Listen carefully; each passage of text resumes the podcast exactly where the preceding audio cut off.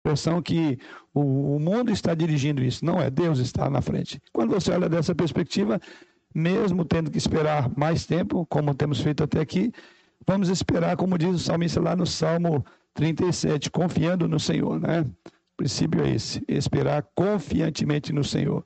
Porque diz o salmista, esperei confiantemente no Senhor e ele se inclinou para mim e ouviu o meu clamor. Então esse é o nosso ponto. Nós vamos abrir a nossa a palavra de Deus, o texto que eu quero tomar como base, lembrando que esse tema que eu vou abordar hoje é mais um tema atual e é um tema que nós vamos trabalhar ele em dois momentos, né? Então vamos ao nosso texto e hoje, particularmente, eu vou trabalhar mais esse texto. A semana que vem vou trabalhar vários outros textos sobre o mesmo assunto, mas de uma outra perspectiva, ou um desdobramento do que vamos estudar hoje. Jeremias, capítulo 29, versículo 7. Livro do profeta Jeremias, capítulo 29, versículo 4 até o verso de número 7. Jeremias 29, versos 4 até o verso de número 7. Se nos diz a palavra do Senhor. Assim diz o Senhor dos exércitos, o Deus de Israel, a todos os exilados que deportei de Jerusalém para a Babilônia. Edificai casas e habitai nelas, plantai pomares e comei o seu fruto, tomai esposas e gerais e gerai filhos e filhas. Tomai esposas para vossos filhos e dai vossas filhas a maridos, para que tenham filhos e filhas. Multiplicai-vos aí, multiplicai-vos aí e não vos diminuais. Procurai a paz da cidade para onde vos desterrei e orai por ela ao Senhor, porque na sua paz vós tereis paz. Nosso tema é, o cristão e a política. O cristão e a política. Hoje eu vou me ater um pouco mais à definição de termos, a problemática do que esse assunto sempre impõe sobre cada um que está envolvido nele, é, alguns erros que nós cometemos ao falar da política, erros de todos os, os mais variados, isso vai fazer parte da minha introdução maior, a minha introdução geral. E depois eu quero tirar algumas lições com base nesse texto para uma nação que estava no, no exílio. Foi deportada para a Babilônia e ali passou 70 anos, como nós sabemos. E aqui Deus dá algumas orientações de como viver em terra estranha, sob um domínio de governante que não é um mau governante apenas, mas era inimigos eram inimigos, esses governantes aqui na Babilônia. E aqui nós vamos aprender alguma coisa. Então, esse é o meu propósito maior. E como falei, como é um tema bastante é, vasto, não é possível nós abordarmos esses temas apenas numa única ocasião. Então, faremos em dois momentos. Então, essa é a parte 1 um do tema que é o cristão e a política. E aí, semana que vem, vamos prosseguir. Mas antes de fazer, eu queria é pedir aos irmãos que estão em casa, como disse a nossa superintendente, voltamos aí para essa parte aí é, meio presencial e outros que ainda não podem vir, ou inclusive não temos autorização para ter a igreja cheia. Então, considerando isso, vamos lembrar aí aos irmãos que, por favor, é, dê o ar da graça, diga que você está aí. Porque se você não fizer nenhuma manifestação pessoal, como é, presente, coloca o seu nome. E outra coisa importante, se os irmãos estiverem é, em família, vendo no único aparelho, seja TV, celular, seja o que for, é, uma única pessoa, porém tem vários irmãos, sendo dessa classe, coloca aí.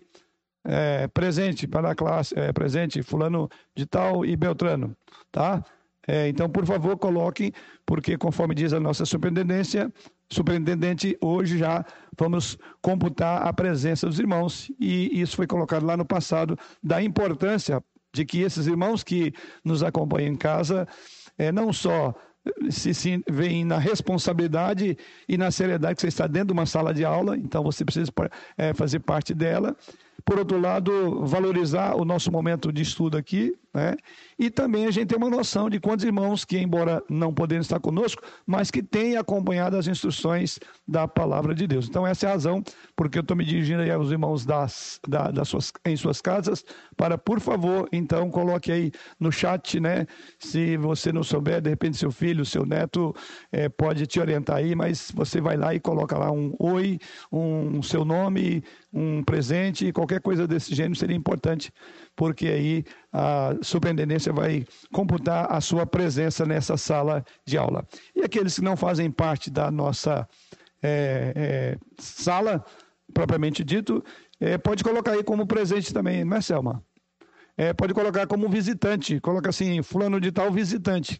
E é um prazer, se assim temos aí, ter você aqui também na nossa sala de aula. Seja bem-vindo, aqueles que eventualmente não fazendo parte da nossa igreja, mas têm participado aí dessas exposições, desses estudos bíblicos. Então você pode também colocar, eu sou fulano de tal, da igreja tal, é, é, presente, ou se não quiser se identificar de, mais pormenorizadamente falando, coloque o seu primeiro nome e coloca visitante. E aí a gente vai computar a sua presença também na nossa sala de aula. Ok? Vamos buscar agora a direção do Senhor mais uma vez, agora para a, o, o estudo da Sua palavra. Senhor, nós Bendizemos o teu nome pela boa noite de repouso que o Senhor nos concedeu, porque ali no sono tu nos sustentastes. E agora, Deus, abriste os nossos olhos para viver mais um dia e, por certo, é um dia a viver na tua presença, para a honra e glória do teu nome, para o fortalecimento e encorajamento da nossa fé e a renovação da nossa esperança e o amor pelo Senhor. Ajude-nos, ó Pai, para que o objetivo pelo qual o Senhor separou esse dia dos demais dias seja todo ele cumprido, ou seja, o descanso físico das atividades que foram desenvolvidas até o dia de ontem e que de fato seja um dia para descanso do nosso físico, é, das no, da, da nosso intelecto e agora voltar também para o descanso espiritual, que é buscar a direção, o revigoramento dos nossos corações através da comunhão dos irmãos na tua casa nesta, nesta manhã assim bem como por ocasião do culto à noite, quer aqui de forma presente, quer em nossos lares. Auxilia-nos, ó Deus de amor, para que de fato esse seja um dia agradável, que o passemos na tua presença, vivendo para a glória e honra do teu nome. E agora, Pai, que voltamos nossos olhos para a tua palavra, dê-nos a clareza da tua palavra, dê-nos a iluminação do teu espírito para compreender as verdades da tua lei. E acima de tudo, não só ouvi-la, compreendê-la, mas também ser transformados e praticar as verdades da tua palavra. Em Jesus é que oramos agradecidos. Amém. Então, a minha primeira grande parte introdutória, a primeira coisa que, quando você fala em política, e aí você associa é, o cristão e a política, há uma série de equívocos, há uma série de debates, eu diria debates extremamente até calorosos, quando se fala o cristão e a política. Por quê? Porque lamentavelmente hoje tem sido muito grande e eu diria até profunda, crônica, a decepção que, via de regra, nós temos com os políticos. Se você basta observar nas enquetes, nos ibopes da vida, né? Você começa a fazer pesquisa aí, não tem um, não tem um político que tem 100, está 100% na aprovação de nenhum de nós. Então, isso mostra a decepção generalizada com esse setor tão importante e necessário de uma sociedade, que é a política.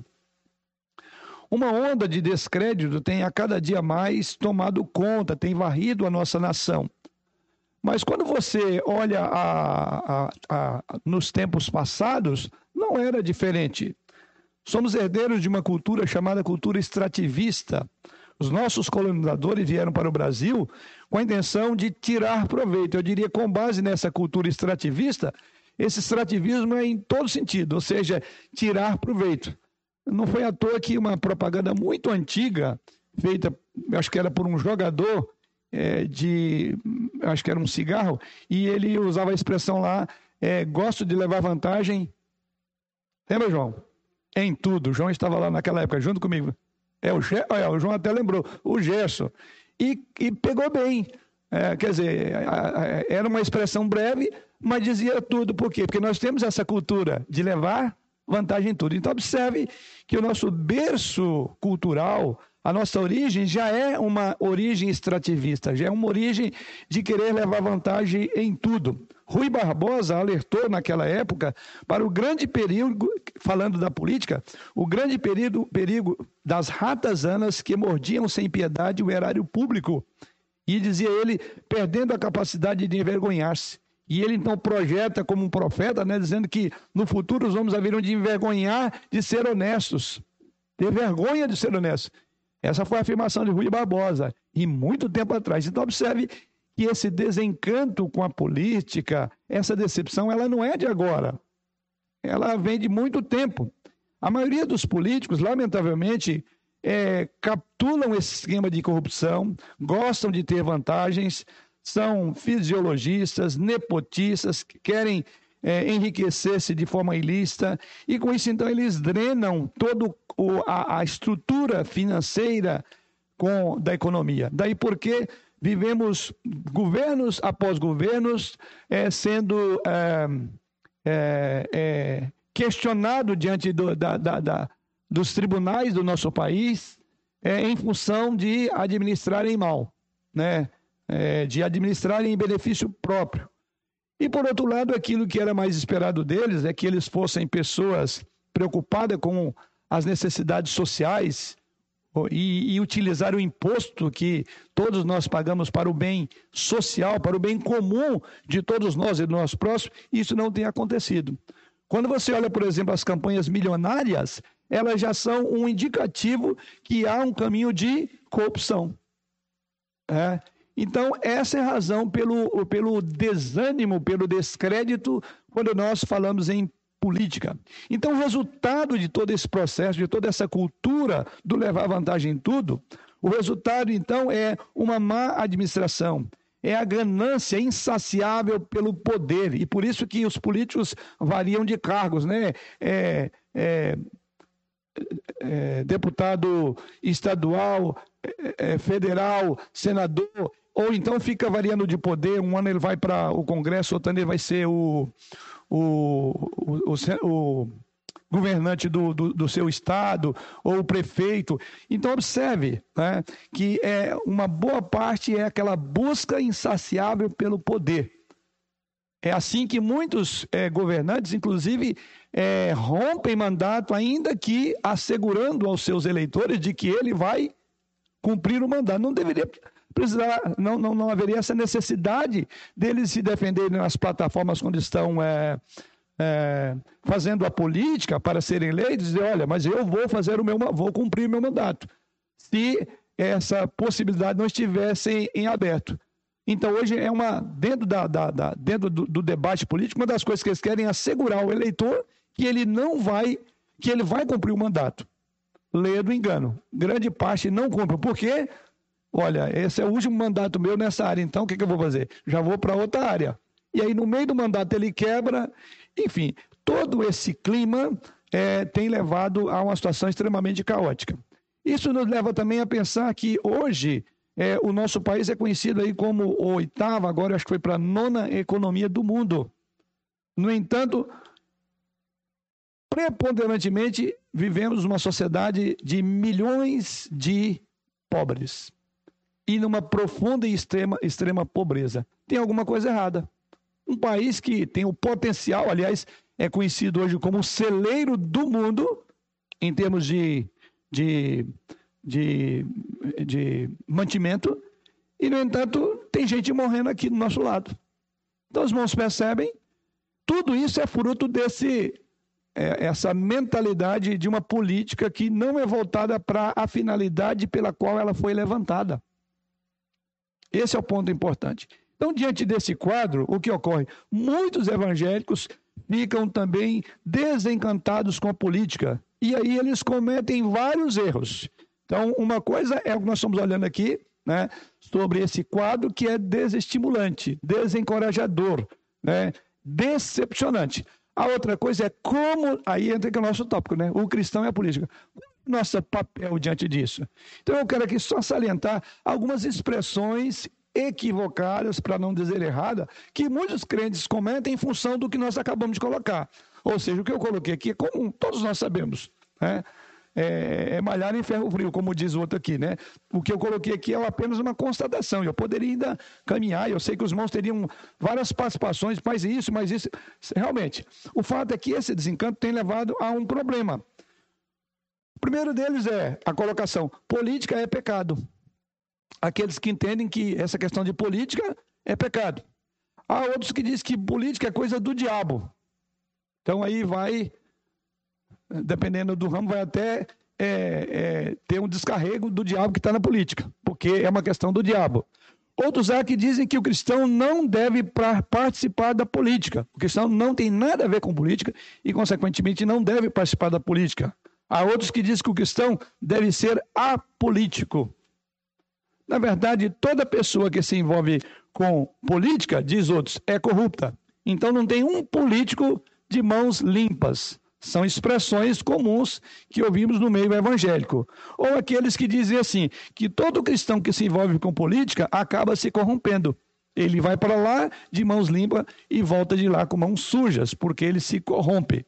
A política, dizem, outro, é, é, dizem outros, é coisa mundana e política não serve para crentes. E outros há que diga que não adianta fazer coisa alguma.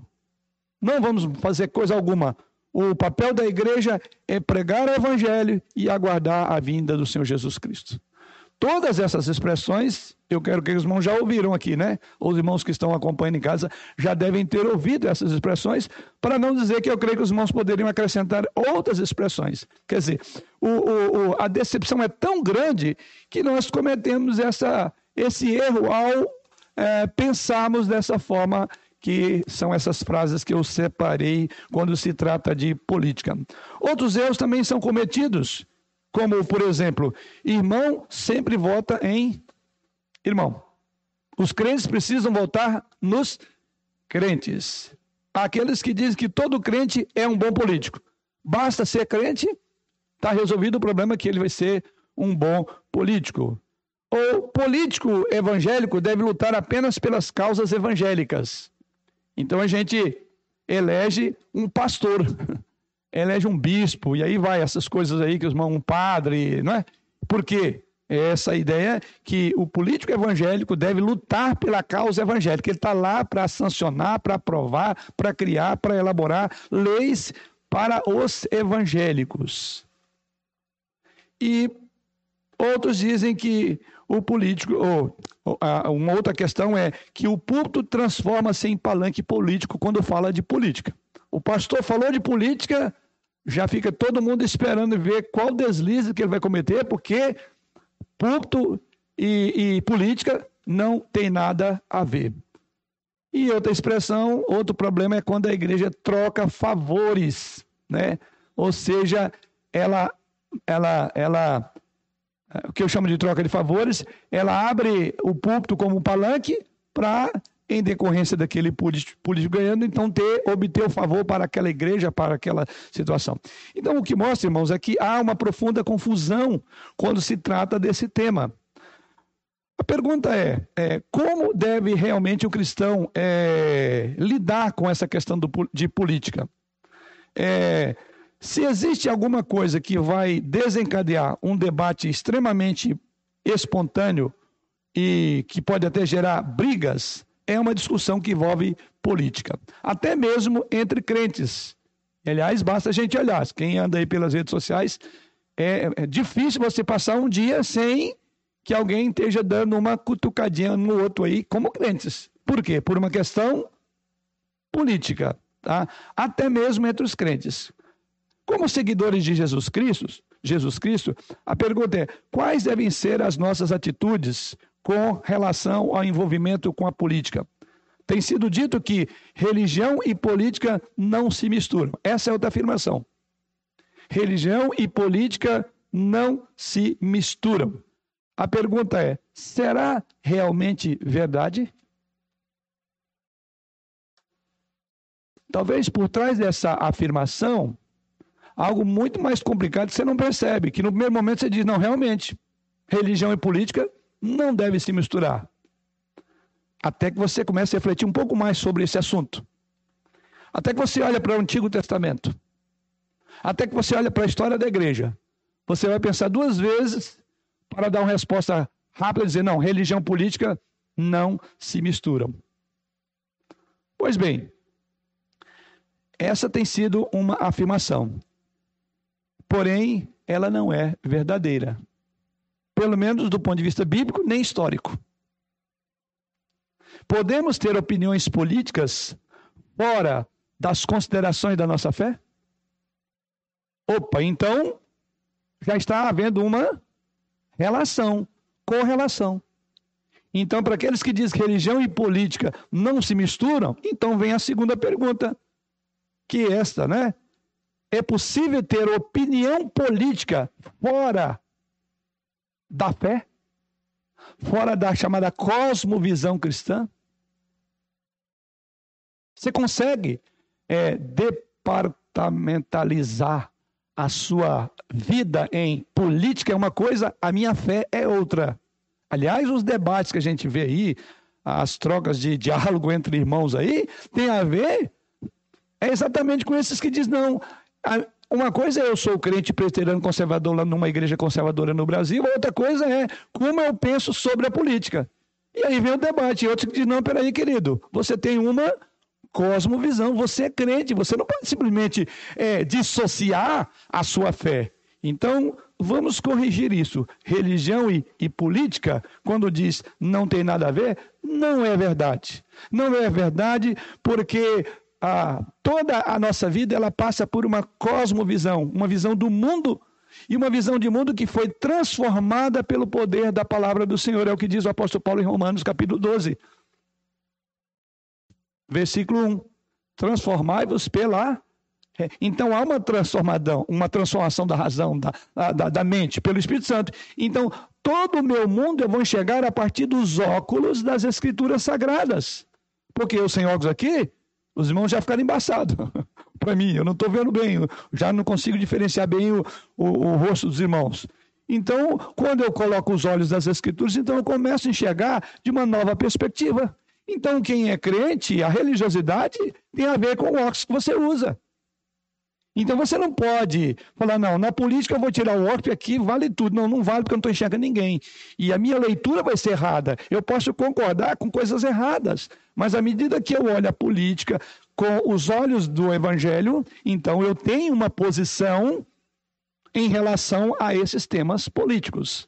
Então, é, a resposta é um retumbante não, no sentido de que religião e política não se misturam tendo em vista a outra colocação, que a política não está fora dos contornos da nossa fé. Ou a política é avaliada da perspectiva da fé daqueles que creem em Deus. Não vale qualquer coisa é, na política se você é um crente. Não vale, porque você terá que ler, fazer a leitura dos atos políticos de uma perspectiva de quem é crente. Né? Agora nós temos a mente de Cristo, e essa mente de Cristo ela não é tirada na hora de analisar política, ela está aqui. A Bíblia nos dá é, duas verdades sobre a nossa postura em relação à política e governo. Olha que eu ainda estou só na parte introdutória. Estou falando isso para que os irmãos que estão aí ao fundo não se percam na proposição aí que eu vou colocar daqui a pouco.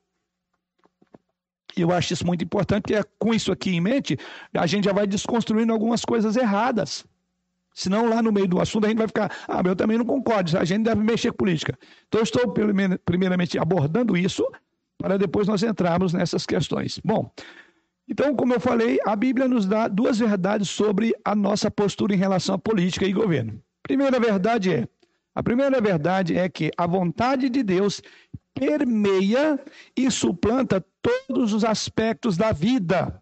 Essa é uma verdade bíblica, e essa verdade bíblica é uma maneira de eu, de eu confirmar a afirmação que eu fiz de que essa história de religião e política não se misturam. Não é verdade. Por quê? Por esse primeiro princípio. Há um princípio bíblico de que a vontade de Deus permeia e suplanta todos os aspectos da Bíblia, da vida. Deus não é o Deus da igreja apenas. Deus é o Deus do mundo, dos pastores fiéis e corruptos, corrompidos, dos, dos líderes é, é, honestos porque Deus domina sobre todas as coisas. Então, esse é um princípio em todas as Escrituras. Aliás, o texto que nós vamos daqui a pouco olhar para ele, você vai ver Deus falando Deus está dentro do processo político. Aliás, ele está mandando o povo para um cativeiro e diz: olha, lá tem líderes, eles vão, vão, vão judiar vocês e eu quero que vocês façam isso. Ora, Deus tira o povo, né, deporta-os através das mãos de, de Nabucodonosor. Aliás, esses reis, esses imperadores eram chamados de meu servo. Deus chama eles de servo. Olha aí a política e a religião, por assim dizer. Tá? Então, essa é a primeira grande verdade. A vontade de Deus é o que tem precedência sobre tudo e sobre todos. A vontade de Deus é que tem precedência sobre tudo e sobre todos. Ou seja, Deus não está alheio à questão política. Deus não ignora esse lado, mas usa da própria política, usa dos homens. Como ele disse, são meus servos. Ele chama o pastor de meu servo, chamava alguns profetas da sua época de Jeremias como meus servos, como chamava Nabucodonosor de meu servo. Então, esse é o primeiro ponto. Está ali. A política e a religião. A política é a fé judaica ligada à questão política da época. Interligada. É, aliás, o próprio Jesus, em Mateus 6,33, ele diz: Buscai, pois, em primeiro lugar o seu reino. Então, Jesus que fala de um reino maior, um reino de Deus, e todas as outras coisas. Então, Deus é o Deus do reino. Ele domina sobre todas as coisas. Então, os planos e propósitos de Deus são fixos. A sua vontade é inviolável. E assim, Deus realizará a sua vontade, a qual nenhum governo poderá contrariar. Vamos ver um texto que fala-nos um pouco sobre isso? Daniel, capítulo 4, versos 35, versos 34 e 35 que é exatamente a mentalidade de Daniel. E veja que Daniel também está, ele é parte dos cativos que estavam lá na Babilônia. Né, que estavam no, debaixo do Império Babilônico, da mão de Nabucodonosor. E veja o que Daniel diz no versos 34 e 35 sobre o domínio e supremacia de Deus sobre todas as coisas.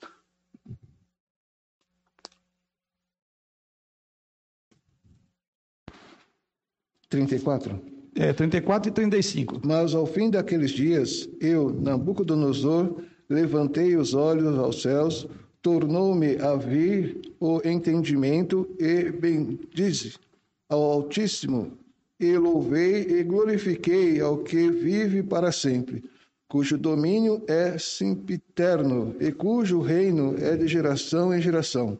Todos os moradores da terra são por eles reputados em nada. E, segundo a sua vontade, ele opera com o exército, exército dos céus e os moradores da terra. Não há quem lhe possa deter a mão, nem lhe dizer: O que fazes? Ok? Quem é que está falando isso aí? A gente leu só uma parte do texto. O contexto, quem é que fala? Quem, quem que tem esse reconhecimento? O próprio Nabucodonosor. Olha como é que Nabucodonosor entende a, a, a, a, ação de Deus no curso da história de um homem ímpio, que era. E o que, que ele diz aí? Todos os moradores, verso, principalmente verso 35, todos, todos os moradores da terra são por ele reputados em nada. E segundo a sua vontade, ele opera com o exército dos céus e os moradores da terra. Não há quem lhe possa deter a mão nem lhe dizer que fazes. O que ele está dizendo é que Deus domina sobre Babilônia. Deus domina sobre o coração dele. Naturalmente, é, ele coloca isso aqui depois daquela fase de quebrantamento. Mas mesmo não quebrantado, ele tinha uma noção de que todo aquele processo tinha um Deus soberano acima de todas as coisas. Esse é o primeiro, a primeira verdade que você tem que entender. Por que, que religião e política não podemos dizer simplesmente que são coisas estanques, que não tem nada a ver uma coisa com a outra, porque religião e política, de alguma forma, estão ligadas. E aqui está o rei, né, para onde foi mandado Israel, é, estava cativo, Israel, da mão desse, desse, imperador, desse rei, e ele entende que Deus dominava sobre todas as coisas. Ou seja, esse é um entendimento importante. A vontade de Deus como algo inviolável. E assim, no dizer do próprio rei aí, é, Deus realizava a sua vontade e que nenhum governante poderia contrariar. Ele mesmo diz: ninguém pode deter a mão desse Deus. João, ia falar alguma coisa? Tá. Na verdade, é Deus Veja agora capítulo 2, versículo 21, do mesmo livro de Daniel. Na verdade, o que Deus faz, ali nós vimos a visão desse é, tirano. Mas agora vamos ver a visão do servo de Deus no mesmo contexto. O que diz lá Daniel 4, 17. Ou, desculpa, é 2, 20, 21, desculpe. Eu estou com o texto já. É ele quem muda o tempo e as estações, remove reis e estabelece reis, e dá sabedoria aos sábios e entendimento aos inteligentes. Na visão de Daniel, Deus coloca reis e Deus tira reis. Tira os reis. Fica aí ainda, né, é, é, João. Vamos agora para Daniel 4, versículo 17.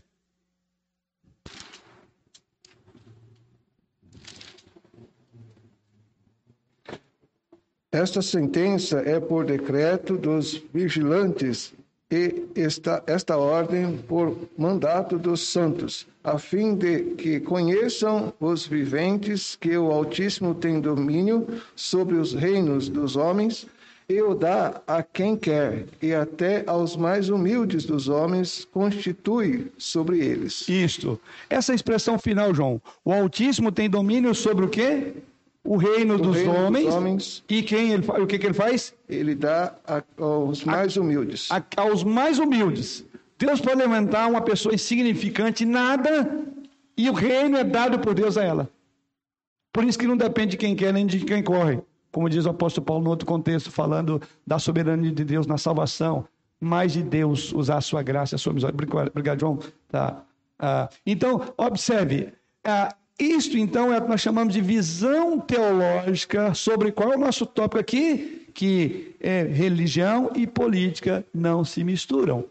E a nossa resposta, a pergunta é: será que é verdade? A resposta é não. Não, porque nós estamos olhando à luz das Escrituras, vamos olhar à luz da história e à luz da experiência que essas coisas estão meio que ligadas. Então, sendo assim, para essa primeira verdade que eu quero apontar ainda na minha introdução aqui, é exatamente esta, né?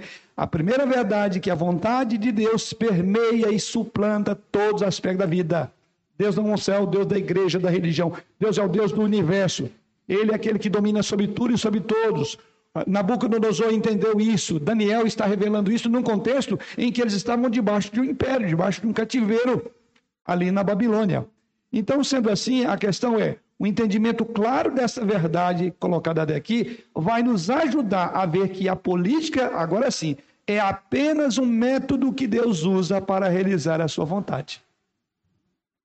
Porque quando você fala religião e política se misturam, a, a, como eu falei, se você não pensar é, é, é, de uma forma mais é, é, é, detalhada, mais pormenorizada, você vai dar um retumbante é, é, sim, realmente não se misturam. Mas vamos agora entender dentro dessa perspectiva do que aprendemos até aqui. O entendimento claro dessa verdade de que Deus domina sobre todas as coisas deve nos levar a ver que a política, sim, ela é um, apenas um método, um dos métodos que Deus usa para realizar a sua vontade. Então a política está na mão de Deus. Olhem todos, todos os cativeiros debaixo dos quais esteve Israel. Quem é que estava por trás de todos os acontecimentos daquela política? E uma política nada boa. Aliás, nós vamos falar daqui a pouco. Não era boa. Era uma política de opressão, de escravidão, de matar, de destruir. E Deus está trabalhando. Então, grave bem, religião e política têm uma ligação sim, porque a política, aí grave, ela é o método de Deus e o método que Deus usa para realizar a sua vontade, seja na correção do seu povo, seja para abençoar o seu povo, Deus usará a política. Ela faz parte do plano de Deus. Então, apesar de homens maus, conforme vimos na Nabucodonosor, abusarem do seu chamado poder político, por terem uma intenção perversa, e eles, eles vão, vão, vão é, apresentar-se em juízo diante de Deus, Deus fará juízo. Aliás, basta ver as nações que escravizaram a, a, a, a Israel por vontade de Deus, depois Deus revertia isso e destruía todas elas, com o mesmo rigor. Tá? Então Deus usa para o bem. Deus trabalha isso, como diz o apóstolo Paulo em Romanos 8, 28. Todas as coisas contribuem para o bem daqueles que amam a Deus. Então, o conhecimento dessa verdade, primeiramente, é, e eu vou passar para a segunda, o conhecimento dessa verdade, primeiramente, vai dar a nós uma capacidade de inteirar dos acontecimentos históricos, cívicos, políticos da nossa nação. Isso deve levar você a entender, porque Daniel entendeu, ele leu a política da época de uma perspectiva bíblica. Nabucodonosor foi levado a olhar para aquela situação como há um Deus por trás que domina todas as coisas.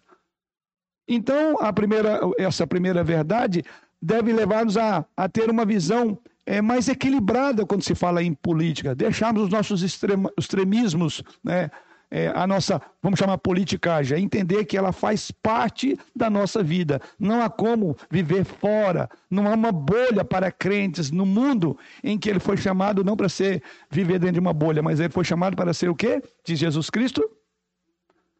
Sal da terra e luz do mundo. Não é para ficar numa bolha. Os crentes vão ter, sim. A política mexe com todos, com cada um de nós. Né? Provoca-nos a cada momento. O segundo aspecto que eu quero abordar aqui é que nós devemos compreender o fato de que o nosso governo não pode nos salvar. Esse é outro ponto importante. E aqui a gente vai deixar de ter aquela visão apaixonada de políticos, né? que temos todos nós. Todos nós somos políticos por natureza, somos envolvidos nesse contexto. Então, é, esse conhecimento da soberania de Deus sobre todas as coisas deve levar-nos a um segundo e último ponto aqui, que é compreender o fato de que o nosso governo não pode nos salvar. Nós não confiamos nele. Como nós colocamos na primeira afirmação, é que Deus usa a política como um método para alcançar a sua vontade. Então, a política não é um fim último para o qual nós devemos olhar. olhar. Então, nós não vamos confiar que a política vai salvar a nossa nação, que esse ou aquele político vai resolver o meu problema, ou o problema pelo qual eu suspiro que haja a solução, que é a pobreza, que é a desigualdade. Não está na mão dos políticos. Grave bem isso, que é outro equívoco que muitos crentes têm. Ah, não, tá vendo? Esse é o salvador da pátria. Não é. Sim, Agora vai, é mais ou menos isso, agora vai. Daí, então, isso leva a outras, outras, outros equívocos, que é aquele de que vamos pôr um político que seja crente. Ou o político, lá você quer exigir que ele é, é, é, sancione tudo aquilo a favor dos crentes. Esses que pensam assim estão indo na contramão do que nós estamos dizendo. A política não veio para salvar, porque quem salva é Jesus. Então, não é, devemos compreender: o governo não nos salva. Aliás, o presidente, o atual presidente, né, o, o nosso presidente, presidente da República, ele tem no sobrenome lá é, é como é que é? Salvador, é, Messias, né? E ele até usou lá no início que ele era Messias, mas não é o Salvador. Não sabia bem o que ele estava. Não era nesse termo aqui, mas certamente não é o Salvador. E quem confia no Messias, o Bolsonaro, o Jair, Jair Messias Bolsonaro. Então, se você está pensando Messias, ele mesmo já disse que não é, e não é mesmo. Mas é porque a Bíblia diz que não é. Não é um Salvador. Então, aqueles que depositam a sua confiança no homem, a palavra de Deus nos diz: maldito o homem que confia no próprio homem, que faz do braço a sua força, a sua salvação. Não é. Então, só Deus pode nos salvar. Nunca lemos em todo o Novo Testamento sobre Jesus Cristo ou qualquer dos apóstolos que estavam gastando o seu tempo tão precioso ou as suas energias em ensinar os crentes daquela época a reformar o mundo pagão de suas políticas idólatras, imorais e corruptas através do governo. Não, não havia essa preocupação, não. Os apóstolos nunca convidaram os crentes a demonstrar desobediência civil, nunca ensinaram a protestar contra leis injustas ou esquemas brutais de uma época que eles também estavam debaixo de um império chamado Império Romano. Tão sanguinário, tão sangrento quanto na Babilônia. Aliás, pior nesse sentido. A perseguição era clara contra os crentes, né? E você não vai ver nas cartas nenhuma ideia de, de insurgir-se contra as autoridades. As cartas é, do Novo Testamento não ensinam-nos isso, que será reflexão do, da semana que vem. Qual é o nosso papel no campo da política? Em vez disso, os apóstolos ordenaram os cristãos do primeiro século, assim como os de hoje, a proclamar o evangelho, viver vida, vida mansa, com toda piedade e respeito. Porque o papel para o qual a igreja foi levantada não é para defender bandeiras políticas mas é entender a política e fazer uma leitura da política com os óculos da fé. E quando a igreja faz isso, ela vai chegar à conclusão de que a política não salva, mas a igreja tem aquilo que o mundo precisa: salvação. Não que esteja no poder da igreja, mas ela é a proclamadora da boa nova. Então a igreja tem que dizer para o mundo: olha, realmente nós estamos vivendo esse contexto político, tem os nossos posicionamentos, porém nós não confiamos nisso como o fim último da nossa felicidade. Sabe por quê? Por mais que nós aprovemos este candidato e reprovemos aquele, nós não cremos que ele soluciona, porque ele está debaixo de um jugo de pecado como todos nós. Mas há uma proposta da igreja que está acima dessa visão política. É a proposta de que Jesus Cristo salva.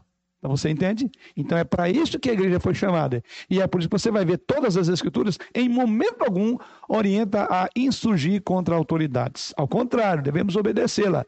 E o que nos cabe é viver uma vida mansa, com piedade, com respeito. Isso nós devemos ter. Não veja a relação nossa com a questão política. Então, não há dúvida de que a nossa responsabilidade ao governo é obedecer às leis e sermos bons cidadãos. E para isso, nós vamos ver algumas outras passagens, mas na próxima semana. Toda esta fala minha, e agora eu quero voltar aqui para chegar ao nosso texto. Bom, dúvidas sobre o que colocamos até aqui? Eu espero que eu tenha pelo menos ajudado os irmãos naquilo que tem sido o grande debate. Não, não quero falar de política, não quero saber de política. Não, crente não deve envolver política. O política é coisa do diabo. Ou até mesmo aquele que diz, não, o crente tem que estar enganjado, ele tem que ser um político.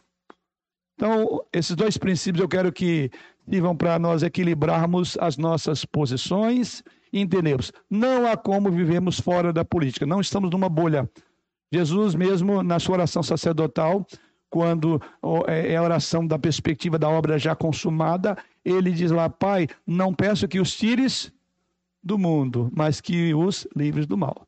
Então, aquela história, eu não sou, não sou desse mundo, né? Eu contei já essa historinha, né? Uma pessoa meio que perdida para localizar o endereço de um bairro e não nessa época não tinha GPS, né? Era na base do perguntar. E aí foi aproximando de uma pessoa que estava passando rápido para ir para o culto no domingo e essa senhorinha com a Bíblia debaixo do braço, e essa pessoa falou: Fulano, Fulano, por favor, a senhora poderia me ajudar? Onde é que fica o endereço aqui? Ela olhou para ele assim, com ar de que segurou a Bíblia assim: Não sou deste mundo. E continuou indo para a igreja, né? Nós somos desse mundo, de carne e osso. Estamos aqui para fazer diferença, para dizer que Deus usa a política, sim, e muitas vezes para disciplinar o seu povo, para abençoar o seu povo. Então, a política faz parte de um plano maior de Deus, ou seja, é a primeira verdade. Deus permeia e suplanta todos os aspectos da vida, e a política está lá dentro também. Sim, é, Regina ou Bia?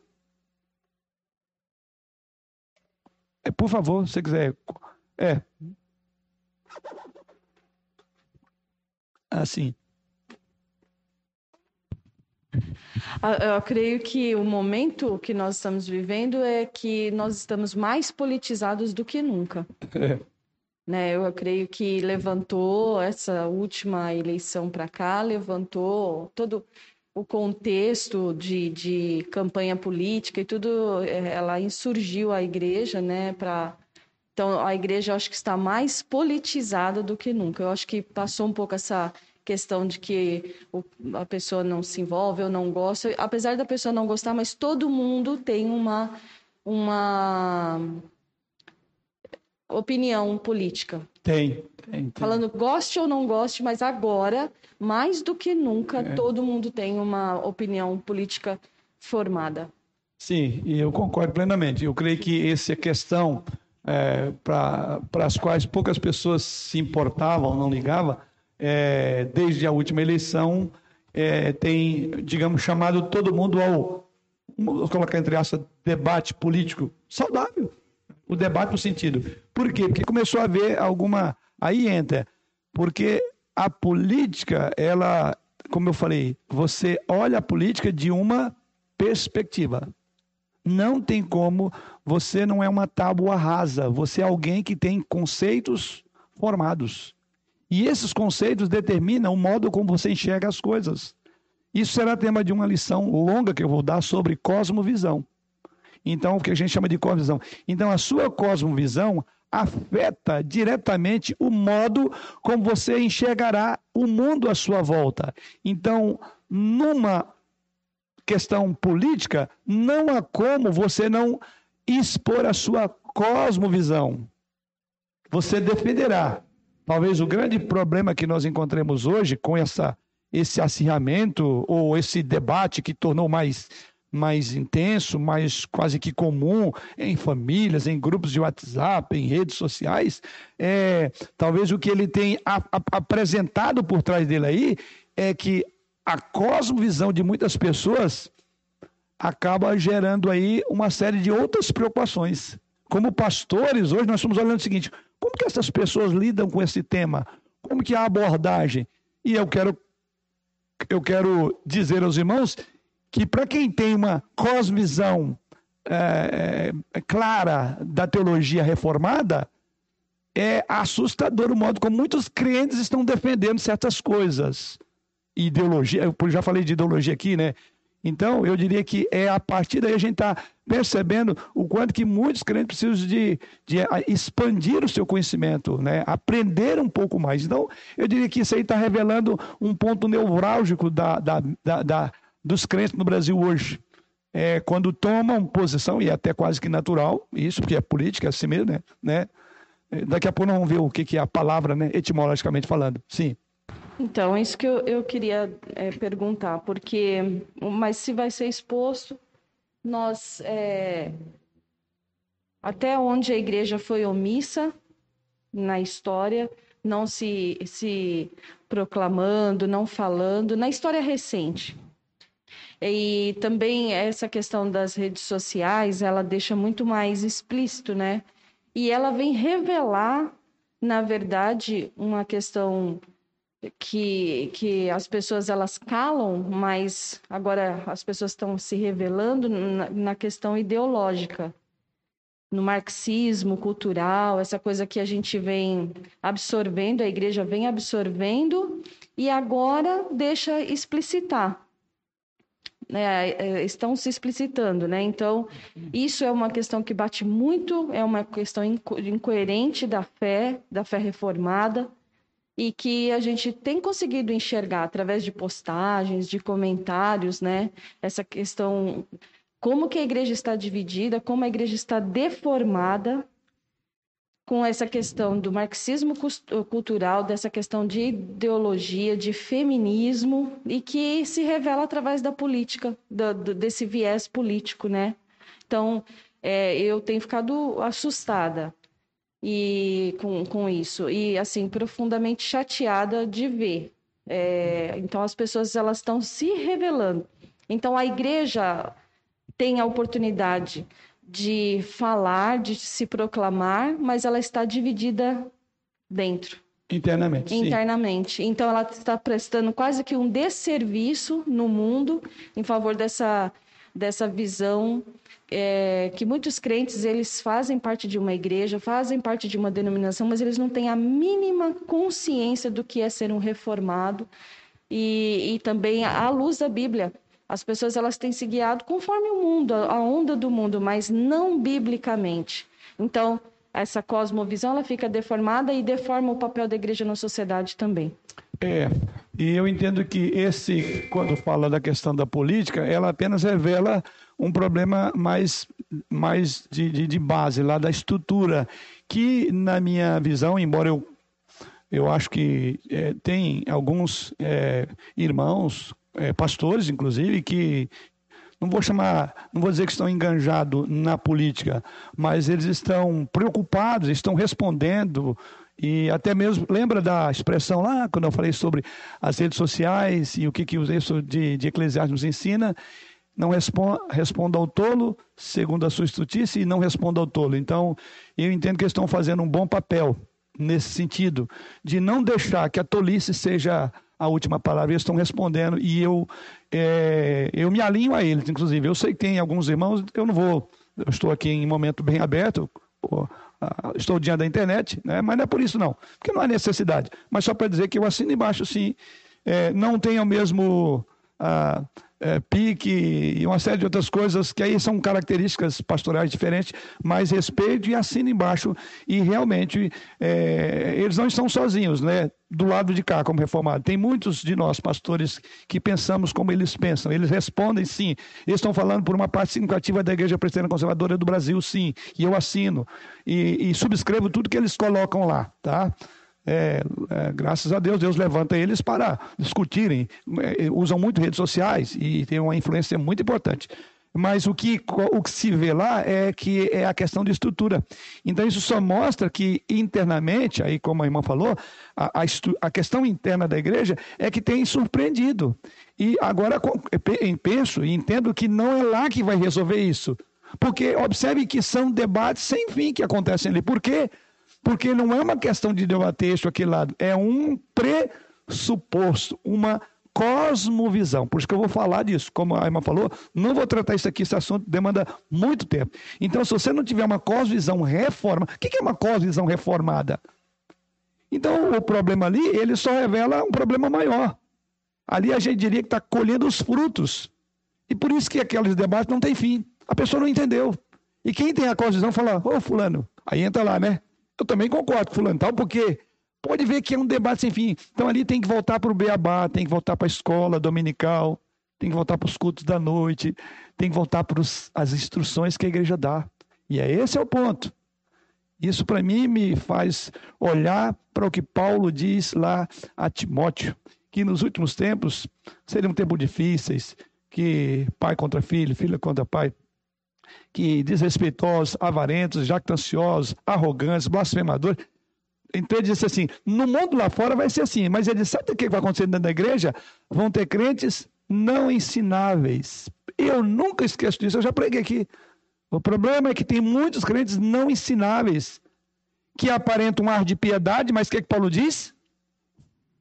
Foge, fique longe desse.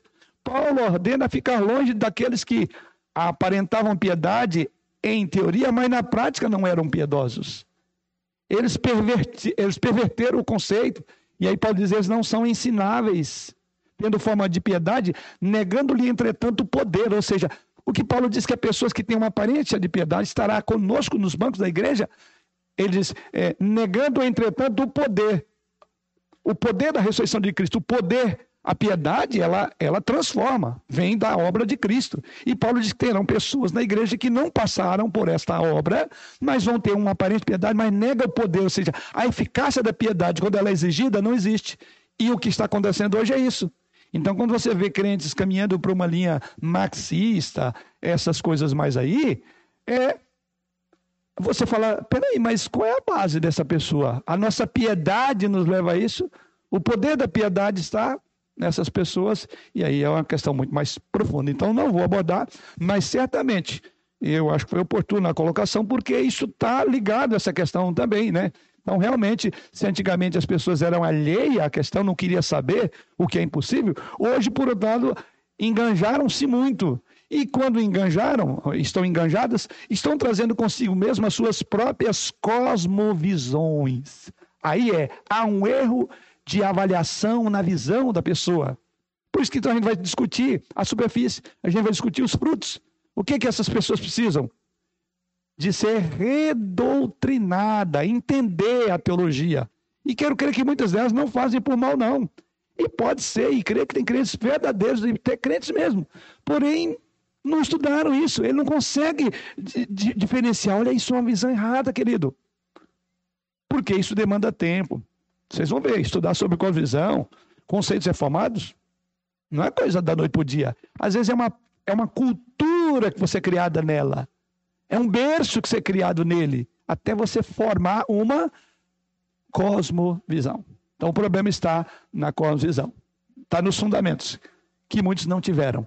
Ou ouviram, mas não entenderam e passou batido. Então, olha, aqui já fico alerta. Fique sempre atento às instruções Principalmente aquelas instruções que, para você dar uma de querer quase que dormir, teologia, olha, isso é fundamental. É, fica acordado. É, são, são estruturas que é muito pensantes, mas é muito importante, porque à medida que você aprender isso, a, a sua vida, você vai, aí sim, você avaliar tudo com base na sua estrutura teológica. Então, tem muitos crentes que são extremamente pobres de teologia. E há de se de, é, dizer que muitos deles não é por culpa da igreja que não deu. É porque ele dormiu no banco, ele não estava, ele não interessa por isso. Ele quer mais a prática da vida cristã.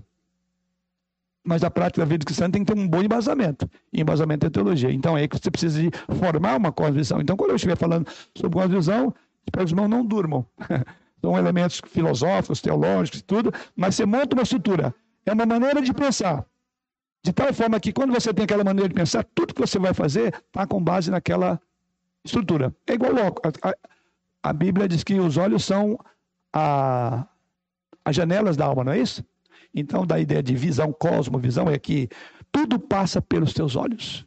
E você só vai agir, fazer, falar é, à medida do que você está vendo. Então, se a sua cosmovisão está ofuscada, você não vai entender nada. Porque esses crentes não têm uma cosmovisão. Por isso que, como a nossa irmã disse, que é lamentável que entre nós haja debates. O pressuposto é que um presbiteriano conservador, consequentemente reformado, calvinista, ortodoxo, e ele tem isso como base. Eu diria que, infelizmente, a gente não pode mais partir desse pressuposto quando está falando com o irmãozinho. Que de repente ele nem sabe o que é isso. E eu quero agora, não vai dar, eu imaginava mesmo que era para dois tempos, espero que o segundo tempo dê certo, mas deixa eu só formar um outro conceito aqui da palavra, etimologicamente falando. A palavra política, ela é classificada e definida como, primeiro, a ciência, ou melhor, a arte ou ciência de, primeiro, de governo. Então pode-se definir política, aqui etimologicamente, a ideia que se usa como é, a arte ou ciência de governar. Segunda ideia de política é direcionamento e o exercício de influência no governo. Então, seria a arte ou ciência e o exercício de influência no governo. Lembra? Esse é um assunto que é muito comum quando a gente vê na política. O político está lá, mas ele tem uma gama significativa. Então tem o presidente, tem o, o governador, tem o prefeito, mas com o presidente ele tem ali muitos outros né, que governam com ele. Assim vem o, o governador e vem o prefeito. E então eles certamente sofrerão a influência no governo. Então aí vem a ideia de que é, o direcionamento e o exercício de influência no governo. É a arte de governar, mas política pode ser entendida como influência no governo. Então, por isso que os governos têm que tomar muito cuidado. Não tem nenhum governo que não seja influenciado, porque a ideia de política tem a ver com esse. Eu, vou, eu não quero usar alguns termos, porque senão vão confundir. Não é, é troca de favor, troca. Não, mas é, a política faz isso, isso faz parte. Aliás, foi um, um, detalhe que o atual presidente cometeu um erro lá, um erro que eu digo é uma preocupação que tinha de tentar fazer tudo. Né? Porém, influências estavam ali. E não tem como viver, porque tem voto, tem tudo. Eu não me lembro qual é o, o, o ex-presidente do Brasil que. que. É, como é que fala? Desistiu, que renunciou porque ele dizia assim: tem forças internas que não me deixam governar. Não sei que os não lembram, essa, fala, essa frase ficou muito forte, um dos presidentes. Forças internas não me deixam governar. Tem a ver com política. Jânio Quadros, eu acho que foi. Eu não sou, não, conheço, não lembro bem disso, mas eu lembro que essa frase ficou. Então, anote aí, essa expressão ela é parte da política. Não pense que alguém governa sozinho, não existe. Até mesmo que o, o, o sistema democrático é isso mesmo. Né? É alguns governando todos, não é um. Senão seria um imperador, seria um rei, seria uma forma diferente. Né? Mas, então, e saibam que por trás de todos os governantes, eu diria que tem essa palavrinha: forças internas não me deixam governar. E aí, quando você olha para o presidente da República, não imagina quantas forças internas existem, porque isso tem a ver com nosso tema, política. E o terceiro e último é, ponto da, da, da, expressão política é que a, a ideia de política está relacionada também com o ganho de controle sobre o governo. Ganho de controle sobre o governo. É outro assunto. Então, falar, ah, mas os políticos ficam lá, cada um puxando para sua sardinha, para o seu lado, ou querem, como o Gerson, né, levar vantagem. Então, veja, tem a ver com ganho de controle sobre o governo. Tem muita gente querendo tirar proveito do governo. Jânio, Jânio Quadros, que usou essa expressão: forças internas não me deixam governar. Então, vocês viram essas três linhas aqui que têm a ver com o nosso tema, com política. Então, isso também ajuda-nos a entender por que, que é complicado é, é, o papel do político. Porque tem tanto a ver com a ciência em si de governar, mas nem tudo é mil maravilha. Como também tem a ver com influências que ele terá no governo, ou mesmo é, interesse e controle sobre o governo. E por isso, então, que existe essa estrutura, importante até necessária, de equilíbrio entre os três poderes, para que ninguém abocanhe o outro.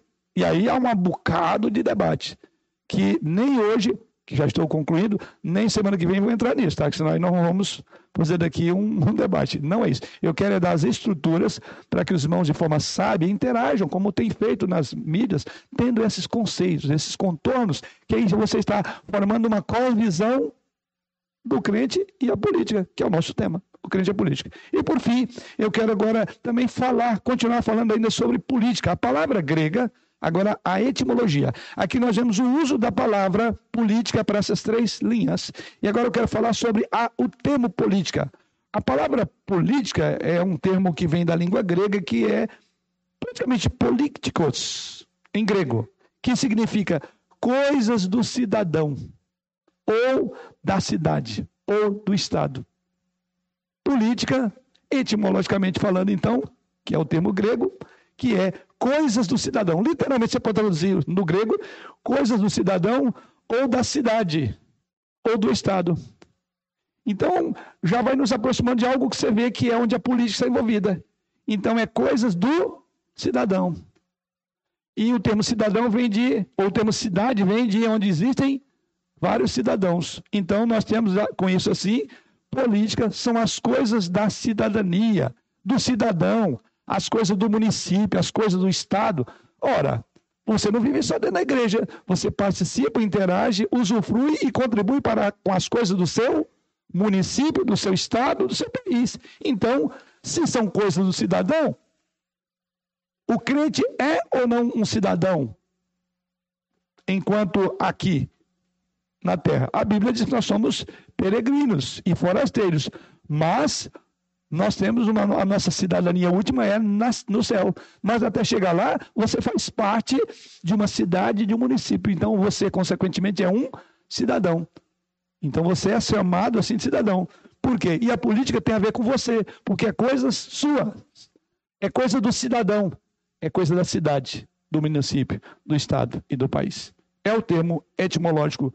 É, apesar desses conceitos englobarem e estarem presentes na na, na, na, na, na história, nós vemos que os termos, eles começaram é, em obras clássicas, esse termo, que começou no, numa obra clássica de Platão chamada A República, datada de 428 a 348 antes de Cristo.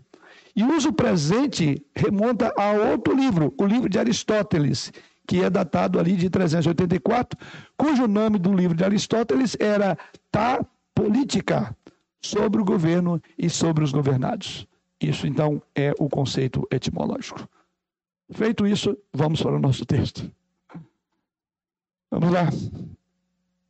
Eu não sei é, de alguns tópicos que eu quero abordar, pelo menos o primeiro acho que é possível. Então, aí sim, para os, os irmãos da transmissão, sei que foi um período longo aí, e eu tinha um certo temor que eles se perdessem, né? porque praticamente é, é, é uma introdução, mas é a primeira grande parte, é a visão, é o conceito, né? É, porque isso já nos ajuda, a, agora prosseguindo o tema, não ter que estar explicando, porque já foi explicado. Então vamos agora olhar, e aí são duas perspectivas. A que eu quero olhar agora é como nós, cidadãos envolvidos no conceito político é, é da nossa sociedade, nosso país, nosso Estado, como nós devemos viver quando as coisas vão muito mal, quando as coisas não estão bem, quando, como cidadãos, estamos sendo profundamente afetados pela política do nosso Estado, do município, do governo. E esse é o nosso primeiro ponto que eu quero é, colocar. O povo de Deus é, e a política, de que forma?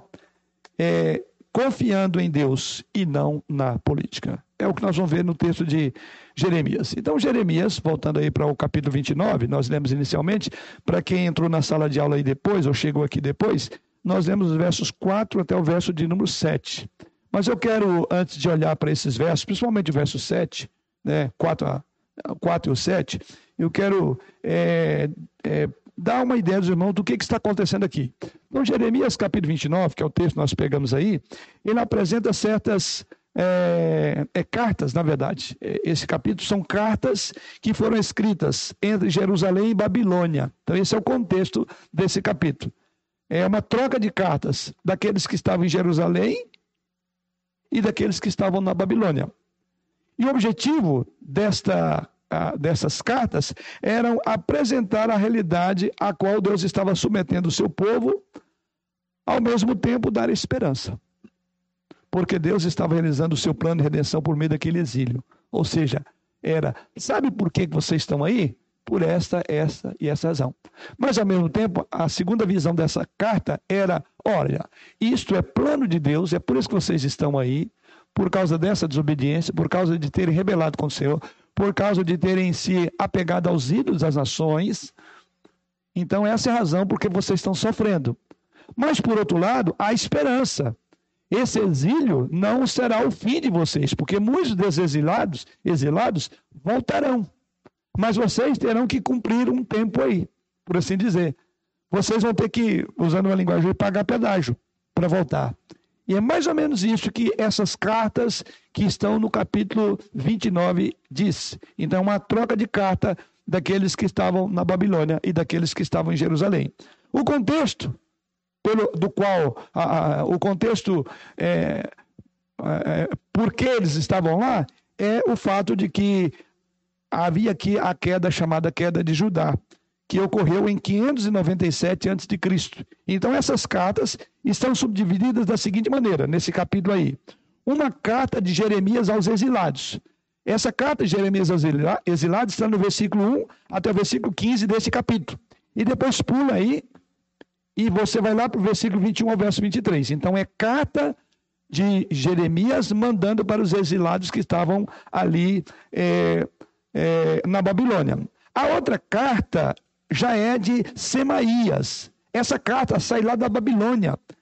É para Sofonias, que está nos versos 25 a 28. Então, Semaías manda uma carta lá da Babilônia, manda uma carta para Sofonias. E aí sim, lá no verso 24, outra de Jeremias falando a, Semei, é, é, a Semaías. Então você vê que é uma troca de cartas aqui. Né? A primeira, Jeremias falando aos exilados, versículo 1 a 15, depois 21 a 23. A outra de Semaías, lá, da lá, lá na Babilônia, escrevendo para Sofonias, versículo 25 a 28. E a outra que Jeremias escreve para Semaías, que é o verso 24. E por fim, há uma segunda carta que Jeremias manda para os exilados. A segunda carta está aí no verso 31 e 32. Ou seja, nessa sessão desse capítulo, é, nos concentraremos, como eu falei, nos versos 5 até o verso 7. O que, que diz? Foi o que nós lemos, na verdade, verso 4. Assim diz o Senhor, volta ao nosso texto, aqui Jeremias 29, versos 4 em diante. Assim diz o Senhor dos Exércitos, o Deus de Israel, a todos os exilados que eu deportei de Jerusalém para a Babilônia. Edificai casas e habitai nelas, plantai pomares e comei o seu fruto, tomai esposas e gerai filhos e filhas Tomai esposas para vossos filhos e dai vossas filhas a maridos, para que tenham filhos e filhas. Multiplicai-vos aí e não vos diminuais. Procurai a paz da cidade, para onde eu vos desterrei e orai por ela ao Senhor, porque na sua paz vós tereis paz. Aqui é a carta para os exilados. E o que, que é o conteúdo é, dessa carta aqui?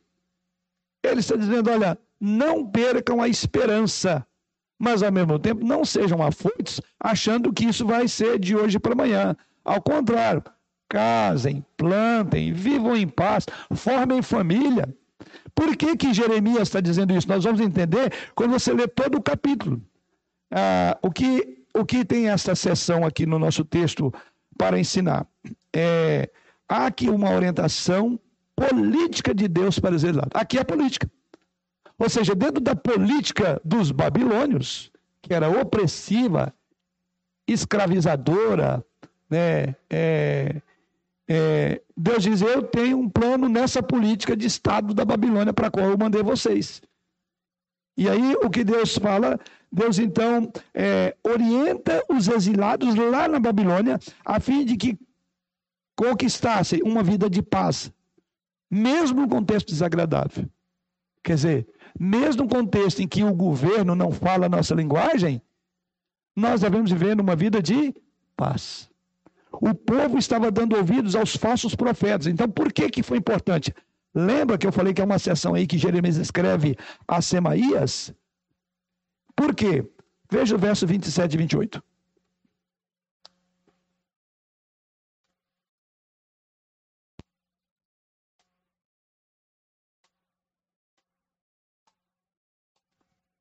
Jeremias, esse mesmo capítulo 27 e 28. Agora. Pois, por que não repreendestes a Jeremias, o Anatotita, que vos profetiza?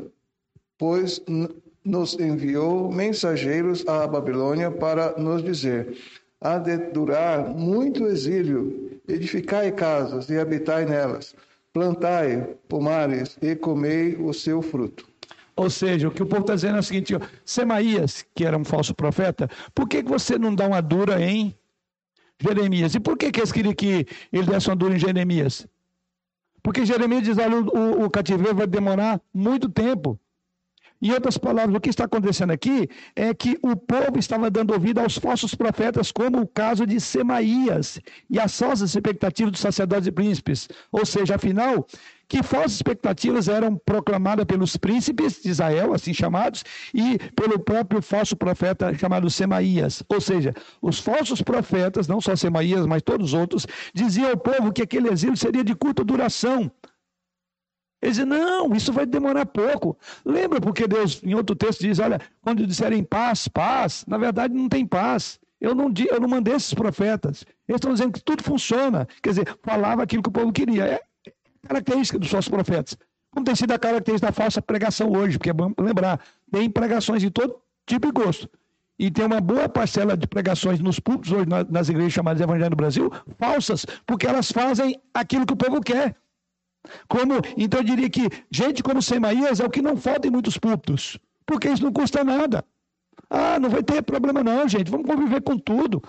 Conviver, aceitar todas as coisas, politicamente devemos ser corretos. Não, não tem problema. Quem quer arrumar problema? Quem quer debater? Ninguém. Então, na época já existiam na época estava aqui Semaías, e é exatamente esses falsos profetas estavam dizendo que não duraria muito tempo o cativeiro. Quando, na verdade, duraria quanto tempo? 70 anos. Veja o versículo 10.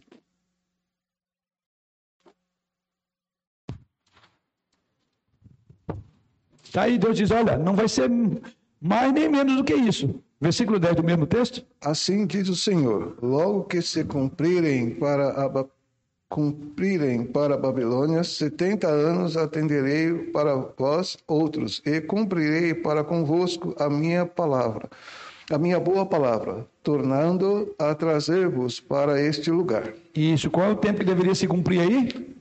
70 anos. E os falsos profetas diziam que não, seria um tempo pequeno. Você entende então por que Deus então fala, olha, sabe o que você deve fazer? Senta poeira. Casa, planta, cuidem, vivam. A vida continua a mesma. Não é porque esse, esse governante é um ímpio, um, um, um, um, ditador, não vamos, a vida vai continuar, porque Deus tem um plano em cima desses ditadores, em cima de um período de cativeiro como o do babilônico. Veja tanto que isso é importante na concepção nossa de política hoje e dos governos que vão e vêm. É entender que Deus governa, que é aquele primeiro ponto que eu coloquei lá na introdução. Ou seja, dada essa realidade irreversível de que seriam 70 anos, e aí temos a orientação para o povo, que vimos nos versículos aí 4 a 7. A orientação era o quê? Para o quê? Que eles casassem, multiplicassem, plantassem, buscassem uma vida de paz até se cumprir o tempo pré-estabelecido. Por quê? Deus ia sim fazer uma limpeza em Israel, fez, aliás, muitos que que, que não foram para o exílio morreram à espada. E muitos que não foram para o exílio morreram à espada morreram por peste. Vocês viram lá o que Deus fez? Deus deu uma limpada na Israel. E ficou um grupo pequeno que foi ali para lá. Mas mesmo assim, Deus diz: olha, voltem a, a. Eu diria que seria mais ou menos o que aconteceu, é, é, guardadas as proporções, quando a, a, iniquidade se multiplicou tanto, Deus, com o primeiro julgamento foi através do dilúvio, deu uma limpada e começou de novo. Guardadas as proporções, porque aqui não zerou, não. Mas assim, era tanta perversidade, tanta iniquidade, que Deus falou: ó, quem não cair na espada vai. Quem, quem fugir, vai fugir vai morrer de fome. Quem ficar, vai morrer a espada. E os que não morrerem a espada serão. É, é, é, vão para o cativeiro. Vai ter peste. Então, deu, deu uma geral. Aí eu falei: agora, vamos mais gente precisa de, de, de, de, voltar. Assim, então vocês vão casar, e olha o que ele diz aí: tenham filhos e filhas. Verso de número 6. É, Multiplicai-vos aí. multiplicai onde vocês estão. Com isso em mente, então, o que, que nós podemos aprender aqui? Primeira coisa, aceitar a realidade. Ou seja, uma maneira de confiar em Deus e não na política, a primeira coisa é aceitar a realidade. Como a gente costuma dizer, nua e crua, como ela é. Aí você fala, ah, então temos que ser, deixar a coisa correr? Vamos por parte. A primeira coisa que Deus queria é aceitem a realidade. Não é isso que Deus está dizendo para eles? Por quê? Pelos falsos profetas, não, porque nós já vamos montar, ou seja, não vou nem, não, não vou nem desfazer a minha mala, que Jerusalém está me esperando de volta, né? Não, não vou tirar a mobília do meu caminhão, porque eu tenho que ir para Jerusalém. Não, ele diz: olha, pode ficar aí. Já arrumem, vão plantar, vão colher, vão ter filhos, porque esse será um período muito longo. Então, a primeira coisa que devemos aprender, como uma forma de confiança em Deus e não na política, é aceitando a realidade. A última coisa que o povo de Judá queria era aceitar a realidade.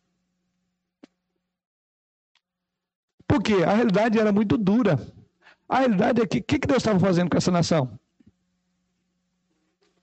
Corrigindo. É mais ou menos quando você vai corrigir um filho e você vai discipliná-lo, aí você tem uma série de passos que vai dar naquela correção. E qual é a, a, a, sensação do filho? Olha, eu tenho todo o tempo do mundo para ouvir, porque agora eu serei é, é, é, colocado, confrontado no meu erro. Eles estão doidos para você já dar a última palavra que não quer ouvir mais. Vai doendo, não, não quero, não quero saber disso. Mais ou menos Deus estava disciplinando eles, falando, não, não, tudo bem, senhor, nós cometemos alguns erros, mas vamos voltar. Não, não, não, não, não, peraí. Eu quero que vocês sintam o peso da minha mão e sintam o quanto vocês foram é, rebeldes contra mim. E Deus, aliás, a linguagem que os irmãos vão ver no livro de Jeremias é muito forte, muito forte. É, de, de ira, de indignação, furor, vingança. São linguagens pesadíssimas que os liberais, os, o, o, o, os críticos da Bíblia, que não creem na inspiração, diz, está vendo? Esse é um Deus, o Deus do Velho Testamento matava e tudo. Olha, aliás, lembra que essas cartas aqui, uma era para falar de que o cativeiro ia durar muito tempo, a outra é para dizer, olha, não percam a esperança. Por ser longo, talvez vocês achem que vão acabar aí. Tanto é que Deus quer que vocês multipliquem, porque Deus tem um plano de graça. Em meio ao juízo há graça, e isso Deus faz aqui. Então, infelizmente, aqueles que não conhecem as escrituras, pega, lê um texto e fica chocado. Agora, se você olhar o que, que esse povo fez contra Deus, a idolatria, a obstinação, a rebeldia, o descaso. Aliás, Deus, aí ele vai falar isso agora lá, Jeremias, depois ele vai falar a, a Ezequiel também. E ele vai dizer no período de Ezequiel, fala assim, Ezequiel, vou te dar uma visão. Olha o que, que eles estão fazendo no meu altar. Olha o que eles estão fazendo dentro do templo. É coisa absurda. Então Deus suportou muito esse povo, mas aqui chegou o período que Deus estava tratando com seu povo. E aqui ele vai usar a política, vai usar o Império Babilônico que levantou para isso para disciplinar. Então era muito mais confortável ouvir a mensagem de esperança dos falsos profetas e as promessas de resolução rápida do problema, do que entender que aquele momento que estava sendo imposto ao povo de Deus, eles tinham que aceitar humildemente e confiadamente. Então a ideia desse período longo é aceitem humildemente a minha repressão, e confiem em mim. Não confiem na política. Não pensem que o futuro de vocês está determinado pela ação dos babilônios, que era dura. Olha, então, se você olha para a mão de, do, do, de Nabucodonosor, se você olha para a mão do rei, você não tinha muita esperança, não. Mas é disso. Permaneçam, porque a disciplina não é dele, sou eu. Vocês vão sobreviver a isso, porque eu estou apenas usando ele. Estou usando esse processo político para disciplinar vocês. É isso que Deus está fazendo. João? É, provérbios nos alerta referente a isso, né? É, filho meu, não te enojes da correção de teu pai, né? Então, se o pai corrige o filho, o filho não deve se enojar disso, o filho não deve é, recriminar isso, o filho não, deve rejeitar isso. Aceite. Porque atrás dessa correção vem bênçãos, né? Porque o pai corrige o filho a quem ama. Né? Essa, toda essa ideia que Salomão traz para nós, né? nos nossos tempos hoje. Sim, sim, sim. E é aquela questão, é fácil aceitar uma dura? Não é. Então, o que o, o veja, a, a, o aspecto pedagógico. Se, se, primeiro, a durabilidade daquilo tinha a ver com a gravidade do pecado contra Deus. Por quê? Foram anos e mais anos Deus falando. E Deus pacientemente foi segurando, suportando. Chegou o momento dele agir, agora não. Tem que agir rápido para a gente não sentir muita dor. Seria mais ou menos essa mentalidade. E quem era favorável a essa mentalidade? Semaías. Era esse falso profeta que vimos aí no texto, que não só ele, mas outros também tinham essa visão de não, isso vai passar logo. Então Deus tinha um plano. Então, nesse plano é aceite a realidade, porque a realidade tem a ver com consequências do nosso pecado, com efeito devastador. Então, quando eu olho para o nosso tempo, aceite a realidade política. Ah, não, queria que esse tempo passasse logo. É, tá difícil, Senhor, tá doendo. Você sabe por que Deus está fazendo isso? Assim como esse povo não sabia. Então, quando você olha para a política da perspectiva de Deus, você sabe que Deus reina. E uma vez que Ele reina, você vai tranquilizar, mesmo em momentos difíceis, como nós já vivemos, estamos vivendo, em relação à política.